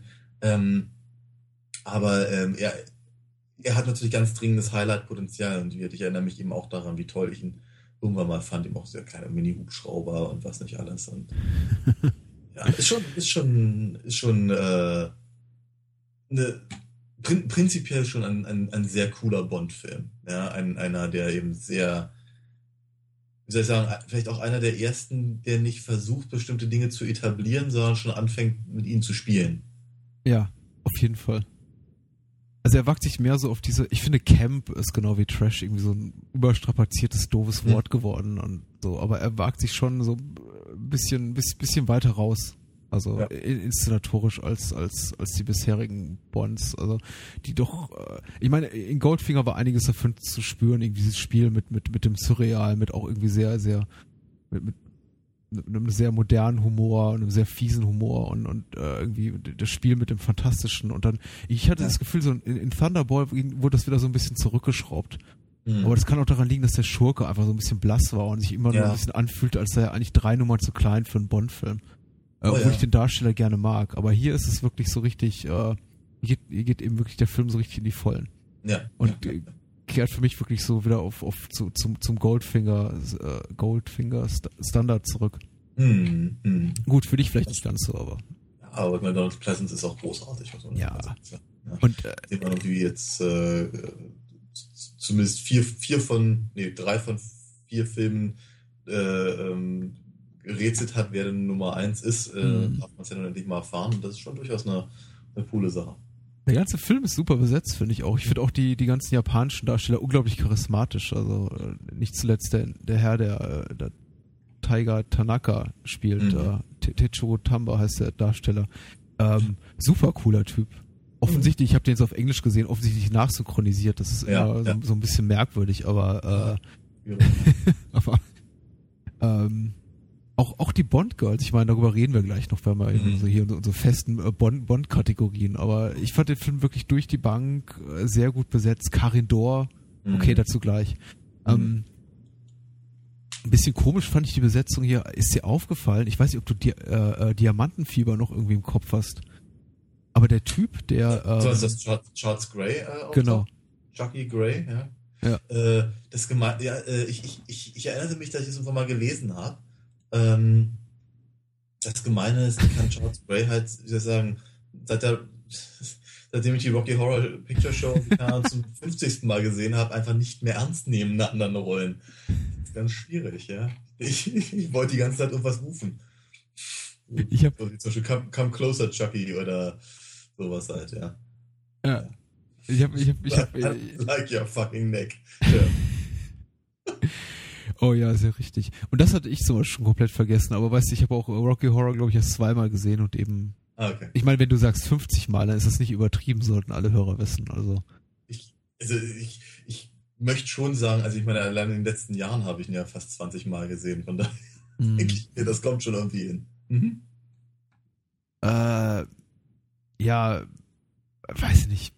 Äh, You only live twice. Äh, Wir, wir sollten vielleicht einfach gleich zu unseren Kategorien kommen, weil sonst müssen wir irgendwie zu, zu viel drum rumreden äh, Mhm. über, über bestimmte Aspekte. Aber es ist wirklich, wie ich finde, sehr gut. Was mich überrascht hat jetzt, ich, ich gucke jetzt auch zum ersten Mal, also fast zum ersten Mal, letzten Jahren habe ich schon auf die getan, aber ein bisschen bewusster auf die Credits der Filme und guck mir an, Ja. wer hat was gemacht und wo ist eine Nebenrolle zu finden, vielleicht irgendwie Mhm. jemand in jungen Jahren, der da irgendwie erste Gehversuche wagt als Schauspieler oder jetzt äh, und dabei ist mir aufgefallen, das Drehbuch hat geschrieben Roald Dahl, was mir bisher ja. nicht nicht bekannt war. Ja, und dann habe ich äh, natürlich auch den ganzen Film damit verbracht, so nach Roald Dahl-Lismen zu suchen, weil ich habe Ja. liebend gern früher in der Kindheit und Jugend Roald Dahl gelesen. hm. Aber da Also- war nichts so wirklich erkennbar. Nee, äh, ich, äh, mir, mir ist auch so, als wäre da unten Disput gewesen. Aber ich, auch das habe ich, glaube ich, nur in so einem Vorbeiflug mal gelesen. Müsste, müsste ich vielleicht nochmal auffrischen. Aber wer weiß, was da tatsächlich von seinem ursprünglichen Skript noch drin geblieben ist oder so. Mhm. Ich, also ich, ich hatte, ich bin auch, äh, war auch ganz aufgeregt, als ich das las in den Credits. Im Übrigen, äh, ich, ich, ich habe ich hab diverse äh, Soundtrack-Compilations von Bond und mir war nicht bewusst, dass Nancy Sinatra das Titellied singt. Das muss man sich mal reinziehen. Ähm, wir, wir, reden ja gleich nur, nur über den Titelsong, deswegen kann ich vielleicht jetzt, jetzt mal äh, noch kurz vorher was, was über den Score sagen im, im, im Generellen. Also ich finde, der, der Score, ich weiß nicht, wie es weitergeht. Ich habe, wie gesagt, die Filme alle nicht mehr so frisch im Kopf. Mhm. Aber äh, das ist für mich ich, ich bin mir nicht sicher, ob ich diesen Film, ob ich Only Live Twice lieber mag als Goldfinger. Äh, mhm. Wahrscheinlich. Aber was ich eindeutig besser finde als alles bisher da gewesen, ist der Score von, von John Barry in diesem Film. Also allein das, das, die, die, die, dieses, dieses Stück Musik äh, zu Beginn, wenn dann irgendwie die, die, die Blofelds Raumfähre da die, die Sowjet-Raumkapsel schluckt äh, das ist so gut vertont, also so gut orchestriert und das ist irgendwie so, äh, das hat mir wahnsinnig gut gefallen. Das ist unglaublich stimmungsvoll. Und dann irgendwie dieser nahtlose Übergang in den Nancy Sinatra Song, der für mich auch ein Highlight dar darstellt. Also ist schon mhm. äh, wirklich, wirklich gut gefallen. Fast alles gefällt mir gut. Also die Ninjas, äh, weiß nicht, die Darsteller, das Piranha-Becken, also. Mhm. mhm auch das, ich weiß nicht, das einfach zu dem Zeitpunkt äh, war irgendwie, glaube ich, das schon so ein bisschen am, am Set oder die, schon diese, diese We don't give a fuck anymore irgendwie bezüglich mhm. der, des Realitätssinns der, der, der Filme, der Realitätsferne. Ja. Also wir machen einfach, was wir wollen. Das ist jetzt einfach hier Science Fiction. Wir schmeißen irgendwie ein Stück, äh, Stück Haxe in einem Faden da in, ins, ins Wasser und da Blubberblasen ja. und ja, ja, ja. Ähm, durch, durchaus sehr, sehr cool. Ich meine, auch et etliche Dr. Evil-Momente natürlich, ja. Mhm. Äh, nicht, nicht zuletzt einfach durch Donald Pleasance und durch, durch seine Katze und durch dieses komische, diese, diese, dieses Ei, auf dem er dann letztendlich irgendwie über die, ähm, die Einbahn Geschichte da irgendwie äh, entkommt. Das ist äh, alles schon sehr, sehr Austin Powers ähnlich. Äh, ein, einige Sprüche habe ich wieder erkannt, die dann äh, nochmal umgewurstet wurden von Mike Myers. Und so. Ähm, und natürlich wie, wie immer die Geschichte mit den, mit den, äh, äh, mit den, mit den, mit den Haien und den, den, den laser. Aber ähm, genau, jedenfalls, äh, nee, ich, ich, ich mag das auch alles sehr, sehr gerne und dennoch hat mich der Film nicht so begeistert wie, mhm. wie früher. Die Haie mit dem Laser, darüber gab es auch eine, eine Simpsons-Episode, aber ich weiß nicht mehr, ob die vor ja dem von dir sehr oft zitierten Austin Powers kam oder danach, das weiß ich wirklich nicht mehr. Aber das stimmt schon. Also der, der, der, das muss man sagen, der, der, der Film eignet sich wirklich, äh, glaube ich, so gut wie bisher kein anderer Film der Bond-Reihe, über den wir gesprochen haben, eigentlich einfach für, für, für, für, als Vorlage für eine Parodie. Mhm. Weil er eben wirklich schon sehr weit, sehr out there da ist. Also das ja. ist, äh, naja. Äh, wollen wir über unsere äh, Bond-Kriterien reden? Ja, gerne. Bonn, mhm. Bonn Fragen, Bonn, wie auch immer. Ich muss mir dafür mal Titel überlegen. Wahrscheinlich fällt mir erst irgendwie beim 14., 15., 18. Bond ein und dann ist es zu spät. Aber wir haben eben irgendwie so, so fünf, fünf Leitfragen, anhand denen man, wir uns irgendwie qualitativ durch den Bond-Film hangeln und am Ende können wir ein kleines Resümee machen. Und die erste Frage ist immer, ähm, who's your pussy? Äh, welches ist das beste Bond-Girl? Und hier haben wir, haben wir drei? Ich meine, wir haben drei. Wir haben Aki. Ja. Wir haben äh, Kisi Suzuki mhm. und ich erinnere mich noch an ja, Helga Brandt. Mhm, ja. Das war's, glaube ich. Karin Dor. Ja, genau. Mhm. Ähm, alle sterben, am Ende überlegt nur Kisi Suzuki, glaube ich. Ja. Ja. Die, die immerhin ganz niedlich ist, aber irgendwie nichts so großartig zu tun hat, habe ich so das Gefühl. Ja, das äh, das ist auch mein großes Problem, auch mit, auch mit Aki zum Beispiel, die eine relativ, also eine erstaunlich, erstaunlich äh, taffe Figur ist, mhm. äh, über einen Großteil des Films und dann relativ unspektakulär, äh, also dann eigentlich nicht, eigentlich nicht unspektakulär, sogar, wenn ich, wenn ich das mal vorweggreifen darf, aus, aus, ausnehmend äh, ähm, großartig, aber äh, sie, sie wird halt irgendwie so aus dem Film entfernt, habe ich so das Gefühl. Das ist irgendwie schwierig. Äh, nur um halt dann die Kissy Suzuki da irgendwie noch so im, im, im letzten Akt irgendwie noch reinzuführen. Ähm, ich glaube, Karin Dor ist aber, sozusagen, läuft den allesamt den Rang ab. Ja. ja. Ich, ich, glaube, sie, sie, ist auch eine der wenigen äh, bösen Bond-Damen, die wir bisher hatten, die offenkundig versteht, was sie da tut. Das mag eben auch ehrlicherweise so ein kleines bisschen die, die alte Edgar Wallace-Schule gewesen sein oder so. Ähm, aber sie, sie, sie geht da sehr drin auf. Sie macht das, macht das ganz hervorragend. Und sie hat den deutschesten aller deutschen Namen, die man sich so vorstellen kann. Ja, Helga Brandt ist super. Ja. Mhm. Ähm, ja, ich, ich, ich glaube, ich. Hat sie, hat sie erstaunlich wenig deutschen Akzent. Mhm, mh. Im Vergleich. Absolut. Ich bin, äh, ich, ich war auch erstaunt jetzt, ja, ob, ob ihrer guten Leistung. Wie gesagt, ich hatte einig, einiges vergessen, aber ich war wirklich äh, da sehr erfreut. Ich fand es auch richtig schade, als sie, äh, also ich meine, das kann man ja ruhig sagen, es geht eben allen Bond-Girls meistens so, vor allem den Bösen, äh, dass sie äh, relativ, weiß ich, nach halber, halber, halber Lauflänge des Films oder gegen Ende ableben. Und ich war ein bisschen traurig sogar, als dann irgendwie ihre, ihre Figur so äh, relativ glanzlos ins, ins Jenseits befördert wurde. Also ich meine, es ist ein cooler Tod. Ähm, mhm. Auch Akis Tod ist, ist, ist ein sehr schöner Tod, aber ich fand eben, also bei, bei, bei Helga Brandt fand ich es doch wirklich, wirklich traurig und hätte ihr gewünscht, dass sie äh, mhm. äh, etwas länger überlebt hätte, zumindest so lange wie der eher farblose japanische ähm, Geldgeber da. Osata, Osato? Mr. Os, Mr. Osato, genau äh, der ja auch dann am Ende ins, äh, ins Gras beißt. Mhm. Was übrigens auch so, äh, ich glaube, guten Schurken, Filmschurken oder vielleicht auch, also Bond-Schurken im, im Speziellen vielleicht auch auszeichnet, die erschießen immer ihre eigenen Leute oder bringen ihre ja, eigenen ja. Leute um. Ja.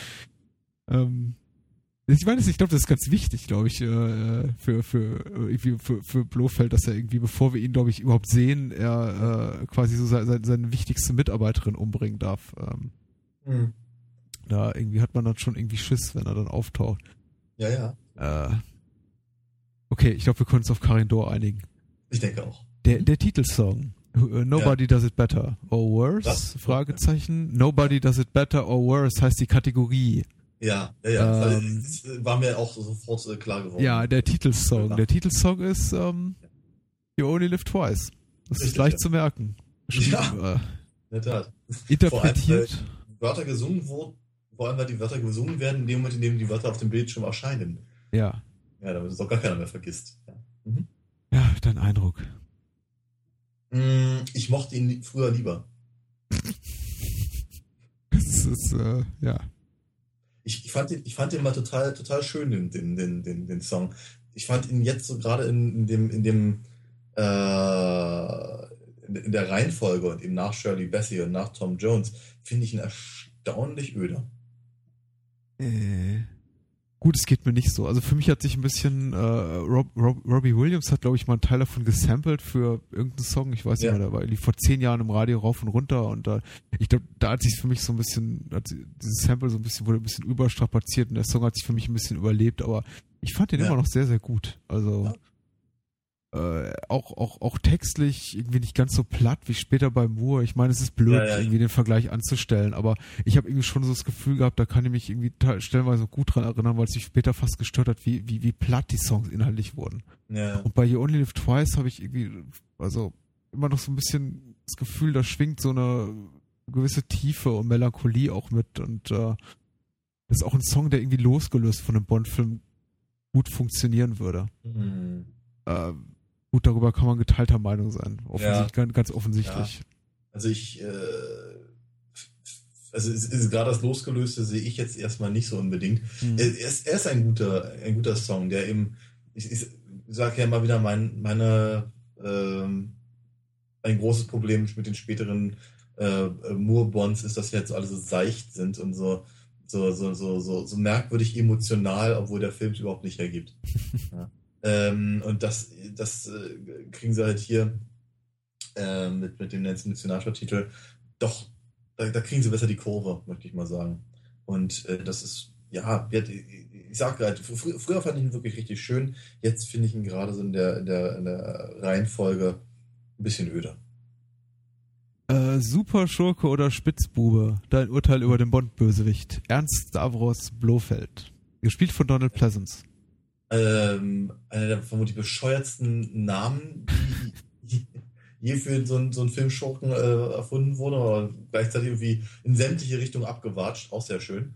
Ähm, ist groß, aber er ist echt großartig. Also äh, äh, Donald Pleasance ist, ist, wundervoll. Im Übrigen, äh, nochmal Charles Gray zu erwähnen, mir ist so, äh, beim, beim Gucken aufgefallen, dass ja Charles Gray und Donald Pleasance, obwohl sie sich hier nicht treffen, äh, gar nicht, also, kurz davor ähm, hier die Nacht der Generäle gemeinsam gedreht haben. Ah, okay. Ähm, aber das nur so nebenbei erwähnt. Ähm, ich ich, ich finde ihn toll. Also es ist wirklich ein, ein, ein, es, ist, es ist eben auch so befriedigend, eben endlich Nummer eins zu sehen und festzustellen, dass, äh, dass er eben nicht so eine ja, so eine, so eine, so eine Schießbudenfigur ist wie ähm, ähm, Lago. Wie, ja, wie Lago, genau. Mhm. Ja. Und äh, das ist halt äh, ja, das, das, das, das macht er schon großartig. Und man hat auch wirklich durchaus den, den, den nötigen Respekt vor dem, dem, dem, dem Psychopathen da. Ja. ja. Oh, ich glaube, wir müssen noch kurz hinterher schieben, weil wir, wir haben es vorhin vergessen zu erwähnen und sind dann irgendwie in Richtung Hockey, Rocky Horror abgedriftet. Äh, Charles ja. Gray, für all die es nicht wissen, was ich, äh, glaube ich, noch sagen wollte, spielt, äh, spielt Blofeld in Diamantenfieber. Mhm. Also zwei Filme später. Und hier spielt er eben, also den, den Oberschurken und hier spielt er eben Bonds Kontakt in, in Tokio. Mhm. Den Namen habe ich vergessen. Johnny, Johnny, Johnny irgendwas. Ist der Harrison oder so ähnlich? Äh, Henderson, glaube ich. Henderson, ja. ja. Äh, Henderson, Harrison, hm. was auch immer. Ich, ich, ich bin, ich bin völlig deiner Meinung. Betreffend also die, deine Einschätzung über den Bösewicht. Ich finde auch Pleasance ziemlich großartig. Er ist auch ein Mann von, ich finde gerade auch so in seiner, in, in, in seiner, er ist nicht so klein wie Wang Wang, aber es ist ein, er ist, er ist ein, er ist ein schmales Männlein. Er ist kein, ja. er ist kein irgendwie, kein, kein großer Schurke. Er ist halt irgendwie, aber er ist, er ist jemand, der unglaublich, äh, weiß nicht, der einen wirklich so mit dem Blick penetrieren kann und irgendwie das Make-up ist auch sehr gelungen für die damalige Zeit. Absolut die, richtig. Ich habe mal, ich habe übrigens mal darauf geachtet. Erst, erst in, in, einer, in einer etwas weiteren Einstellung, wenn er dem äh, Osato, glaube ich, irgendwas gibt und, mhm. und, eine, und, eine, und was, irgendwas reicht er ihm rüber. Das ist das erste Mal, dass er blinzelt. Tatsächlich. Vorher vergehen irgendwie, keine Ahnung, fünf, fünf Minuten oder sowas, in denen man sich unterhält. Und immer wenn man ihn sieht, blinzelt er nicht. Das ist ziemlich, das ist, das, das ist schon sehr eindringlich. Da habe ich noch was, worauf ich achten kann beim nächsten Mal. Gut. Hm. Ähm, ja, äh, wie gesagt, un, un, unendlich oft parodierbar, unendlich leicht parodierbar, aber äh, ich weiß nicht, also ich finde, ich, ich sehe das bei ihm, bei, bei Donald Pleasance auch eher als Auszeichnung. Ich meine, er hat zu der Zeit relativ viele Schurken gespielt, Schurkenrollen, mhm. er war irgendwie so ein bisschen abonniert darauf. Ich glaube, er hat diesen, ich weiß nicht, ob das vorher war, ich meine, es war ein, zwei Jahre vorher, dass er diesen auch, die, wo reisen die mit dem Raumschiff ins Körperinnere? Mhm. Die unglaubliche Reise, Fantastic Voyage, was ist das?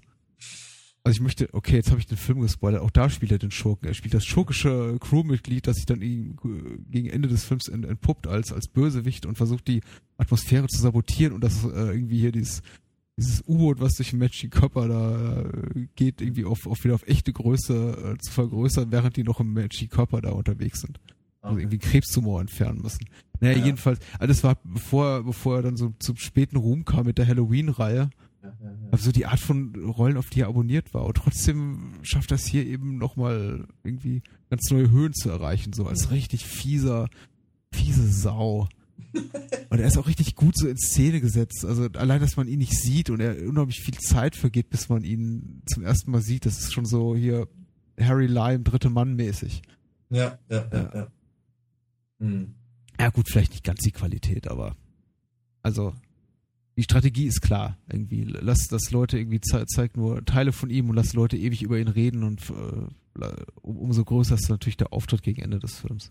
Mhm, mh, mh. Das ist auf jeden Fall, auf jeden Fall wirklich, wirklich ein, ein, ein, großer Schurke. Ja.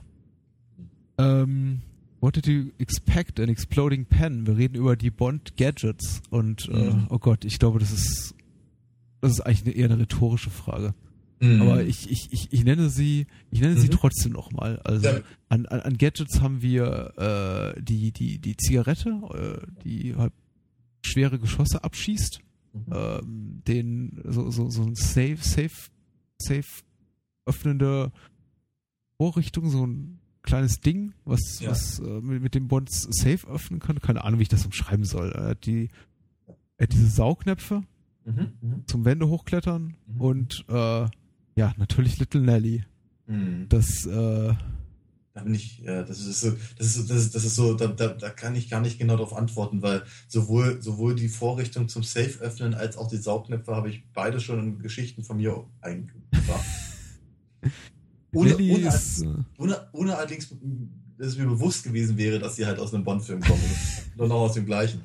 Äh, die Saugnäpfe hatte ich mir ehrlicherweise aus, ich weiß gar nicht, was es war.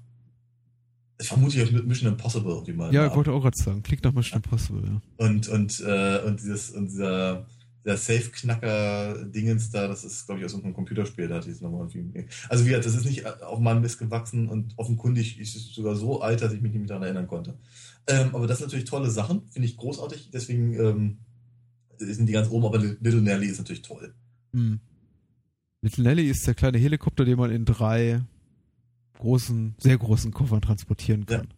Ja, ja, Und äh, das war wirklich ein äh, flugtaugliches Ding. Also das ist nichts, was irgendwie sich die. Äh, das ist irgendwie auch so. Daran hat die Bond-Reihe lange, lange festgehalten. Also ich wirklich äh, so technologische Gadgets, die tatsächlich so, so mhm. existieren, irgendwie rauszusuchen und die halt äh, zu präsentieren in ihren Filmen. Und ich glaube, Nelly, so, also Little Nelly, so wie sie im Bond-Film gezeigt wird, da mit dieser, mit dieser wirklich schweren Bewaffnung, ich glaube nicht, dass sie so flugfähig ist in der Form. Ja. Aber es ist schon cool, so ein Ding zu sehen. Also. Ja, ja, ja. Schon, schon, schon sexy, das Teil, muss man ehrlich sagen. Mhm. Ja. Obwohl Sean Connery so. Äh, also er, er wirkt er ist, er ist ein großer Mann und äh, mhm. er wirkt schon so. Also es ist, ich weiß, er macht nicht immer die beste Figur in dem Ding, aber. Mhm. Wobei ich mich, ich, ich, ich glaubte mich erinnern zu können, dass er wirklich bekloppt aussah mit dem Helm, aber das tat er gar nicht so sehr. Mhm. Ich erinnere mich allerdings auch noch an, oder vielleicht habe ich es auch einfach nur gesehen, weil du es gepostet hast, an das, an das Poster, wo er in, in, in, äh, in der typischen Bond-Haltung mit der, mit, der, mit der Pistole irgendwie äh, im, in der El im Ellenbogen ja. Griff, wie auch immer, und im, und im, im Abendanzug in diesem Ding da sitzen. Völlig bekloppt aus. Ja. Stimmt. Stimmt. Ähm, äh, Helm ist sowieso ein gutes Stichwort. Ich glaube nicht, dass Daniel Craig oder überhaupt irgendein Bond nach 1990 noch einen Helm tragen würde in dem Ding. Vermutlich nicht. Ne? Ja. Aber so ändern sich die Zeiten eben. Genauso wie die Szene mit der letzten Zigarette. Ich glaube nicht, dass wir sowas heute jemals noch in einem Bond-Film jemals wieder sehen werden. Mhm. Ähm, aber zu, zum Beginn der, der Brosnan-Ära wurden ja sowieso Zigaretten verboten in der Bond-Serie. Ja? Ja, ja, Bro, äh, seit, seit, seit 95, ich glaube, seit, seit, seit GoldenEye darf Bond nicht mehr rauchen. Mhm. Ansage vom Chef oder von, von der Tochter des Chefs, ich glaube von Barbara Broccoli. Ja, so ändern sich eben die Zeiten. Nicht, nicht mal Daniel Craig? Nee. Ist ja erstaunlich. Es wird nicht geraucht. Sowas. Mm. Äh, your move, Mr. Bond. Dein mhm. liebster Moment oder die liebste Szene. Ich glaube, ich habe es ja schon erwähnt. Ja. Ich, ich finde ich find ja immer noch die, den, den, den Abgang von Aki finde ich ja wirklich immer noch ganz, ganz brillant mhm. mit, dem, mit, dem, mit dem Faden und dem, äh, und dem Gift, das da ganz lang vom Mutter geträufelt wird. Das ist eine sehr, sehr clevere äh, Sache, die eben auch sehr viel, sehr viel Spannung halt aufbaut, wie ich finde. Mhm. Ähm, das mag ich sehr gern. Ähm, war ehrlich gesagt auch meine Wahl. Jetzt ist das so wie im Restaurant. Ich mag es nicht, wenn, weiß nicht. Ja. Ach so. Wenn ich, okay. mir, wenn ich mir was bestelle und jemand bestellt sich genau das Gleiche, also werde ich, sagst du, was anderes wählen müssen. Äh, dann würde ich sagen, äh, nehme ich, nehme ich die, die vorhin bereits zu mir erwähnte äh, Prügelszene in, von, von Ken Adams luxuriös ausgestatteten Apartment, äh, mhm. die ich ja inszenatorisch sehr, sehr stark fand und die mhm. richtig, richtig wehtat, also zu einigen mhm. Momenten. Das war schon mhm. cool. Aber der Film ist voll von irgendwie so ja, Liebling, ja. Lieblingsmomenten für mich. Äh, ich sag nicht, dass irgendwie alles, alles aufaddiert irgendwie den, zusammen den gro großartigsten Bond-Film aller Zeiten ergibt. Mhm. Dafür muss, müssen wir uns jetzt natürlich weitere 18 Teile sitzen oder 19. Mhm. Aber äh, ich finde, also für mich ist auch also der, der Film hier voll von tollen Momenten. Und ich weiß, als ich, als ich klein war, fand ich auch den von dir erwähnten Moment am, am schärfsten, weil ich fand den unglaublich gruselig. Hm. Ich hatte richtigen Horror davon, dass mir das nachts auch mal passiert. Ja, ja, ja, ja, ja, auf jeden Fall. Mehr, mehr noch als die, als die schlecht gemachte Spinne äh, in, in, in Dr. No. äh, genau, aber ähm, diese, diese vorhin auch kurz erwähnte, angesprochene äh, Sumo-Szene ist auch mhm. sehr, sehr gut. Äh, wie ich finde. Ich mag auch immer noch die, wie, wie sich die, die Ninja da in dem, in dem äh, in ja. Krater abseilen zum Beispiel. Das ja. ist ziemlich, ziemlich cool. Sowieso, ich glaube, als Kind hat mich auch wahnsinnig fasziniert, dieses, dieses, äh, dieses, dieses Raumschiff, das sich, das sich sandwurmartig äh, öffnet und dann das andere Raumschiff verschluckt.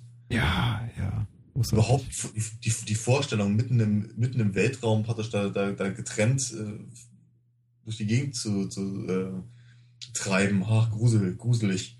Ja. Äh, der hat schon, der hat schon echte Momente, ja. ja. Ja, ja, ja, ja, ja. Also, ähm, ich bin großer Fan. Für mich, glaube ich, das das bisherige Highlight, aber ich weiß, es kommen auch noch mindestens eine Handvoll. Weil ich glaube, wir hatten letztens im, im, im Blog zu, unser, zu unserem Goldfinger-Podcast einen Kommentar so von wegen, ihr habt ja so geschwärmt, was soll jetzt noch kommen? Äh, ich glaube, da gibt es noch so zwei, drei Teile, die da durchaus mit konkurrieren können, so auch mit der, mit, mit der Connery-Ära und mit Goldfinger und mit You Only Live Twice. Also mhm. äh, keine Sorge, liebe Zuhörer. Äh, das war es noch nicht. Kommen noch so ein paar, glaube ich, echt grottige Sachen, aber auch noch ein paar richtig gute Sachen. Also. Mhm. Ähm, wir geben Ausblick auf nächste Woche, die ganz besonders sein wird. Ähm, ja. Wie fast jede Woche, aber diesmal besonders besonders. Doch zuerst, Daniel. Wo, ja. wo können wir dich online finden? Ja, ich habe es ja schon ein oder zwei Mal erwähnt. Hm. Ich also, denke, ich sage es einfach nochmal. Da müssen die Hörer durch. Ja, ja ich denke auch. Äh, www.alinafox.de, da findet man Comics von mir, die, äh, wie man ja heute mitgekriegt hat, auch sich äh, ab und an mal Anleihen woanders suchen. Aber ganz, ganz, also äh, ich denke mal, sehr, sehr lesbar sind. Ähm, dazu gibt es auch Hörspiele, die kann man dann bei Amazon bestellen. So, sollte man dringlichst tun. Wenn man dem Podcast was Gutes tun will, kann man das in erster Linie tun bei iTunes, Stitcher oder einem äh, Podcast-Portal eurer Wahl. Äh, positive Bewertungen oder auch Rezensionen helfen uns da sehr viel weiter für unsere Sichtbarkeit und äh, sind einfach eine schöne Wertschätzung, worüber wir uns sehr freuen. Ähm, das Blog zum Podcast findet man unter bahnhofskino.com und auf facebook.com slash bahnhofskino kann man unser Fan werden und da gibt es auch ab und zu nette Bildchen und äh, das war's. Also wer sucht, der findet auf Twitter eben auch und äh, E-Mails bitte an patrick.bahnhofskino.com für Feedback, Lob, Kritik, Filmideen und so weiter. Äh, aufmerksame Zuhörer werden erlebt haben, dass wir tatsächlich in den letzten Monaten zwei, drei Filmwünsche erfüllt haben. Also äh, Suspiria war so ein Wunsch auch eines Hörers zum Beispiel. Also es ist nicht so, dass diese Dinger äh, un ungelesen dort, weiß nicht, liegen bleiben und wir uns irgendwie nicht drum kümmern. Also wenn ihr einen vernünftigen Filmwunsch habt, der sich irgendwie der unser Geschmäckle treffen könnte, dann bitte sehr, her damit. Mhm. So. Mhm. Nächste Woche. Ich, ich habe mir hier notiert, äh, Daniel Sweet 16. Ähm, 16. Ja, ja. Mit Herzchen daneben. Das also, ähm, groß, ja, das ist äh, Herz allerliebst auch. Worüber ja. reden wir denn nächste Woche? Äh, wir reden endlich, nachdem wir es, glaube ich, ein oder zweimal auch angekündigt haben, reden wir endlich über den zweiten Indiana Jones Film, Indiana Jones und der Tempel des Todes. Ja, der ja. vielleicht beste Indiana Jones. Vielleicht. Auch vielleicht. ähm, äh, und das aus Anlass seines Geburtstags. Ich glaube, so viel darf man verraten. Ja, man muss ja nicht sagen, der wie viel, der wie vielte. Ja, genau. ja, der wie vielte, das bleibt natürlich geheim. Ähm, äh, zum zweiten reden wir über, ich meine, oh Gott, du lässt mich das jetzt machen, dabei ist es ein, ein, eines, eine, einer deiner Lieblingsfilme, glaube ich, aus, aus Kindheitstagen. Wir reden über ja. äh, Jake Speed und ähm, korrigiere mich, wenn ich falsch liege. Ist ein Film aus den 80er Jahren? Späten 80er Jahren? Ja, ja, genau. Mhm. Und äh, ein, zwei Worte dazu? Hauptdarsteller? Äh, Regisseur? Ich habe keine Ahnung. Wie er, der, ich glaube, der Hauptdarsteller ist auch gleichzeitig irgendwie der Autor, Pro, äh, Produzent, Regisseur und hat, glaube ich, das Catering auch noch gemacht oder so. Super. Ähm, eine Actionfilm Groschenheft, Roman, Parodie. Pff, schwer, schwer zu, schwer zu sagen. Ähm, ich, ich mag den Film sehr, sehr gerne. Ich bin sehr gespannt, was du davon hältst. Ähm, auf jeden Fall äh, mit äh, John Hurt als, als, als Bösewicht. Gut. Das oh. muss genügen an Farbinformationen. Ich denke auch. Ja. Ähm, also Indie 2 und äh, Temple of Doom und äh, Jake Speed. Klingt hervorragend. Damit verabschieden wir uns in die Nacht. Oder gibt's noch was? Nö, ich glaube, das war's. Nö, wir sind rundum glücklich. Genau. Gute Nacht. Bis dann. Tschüss.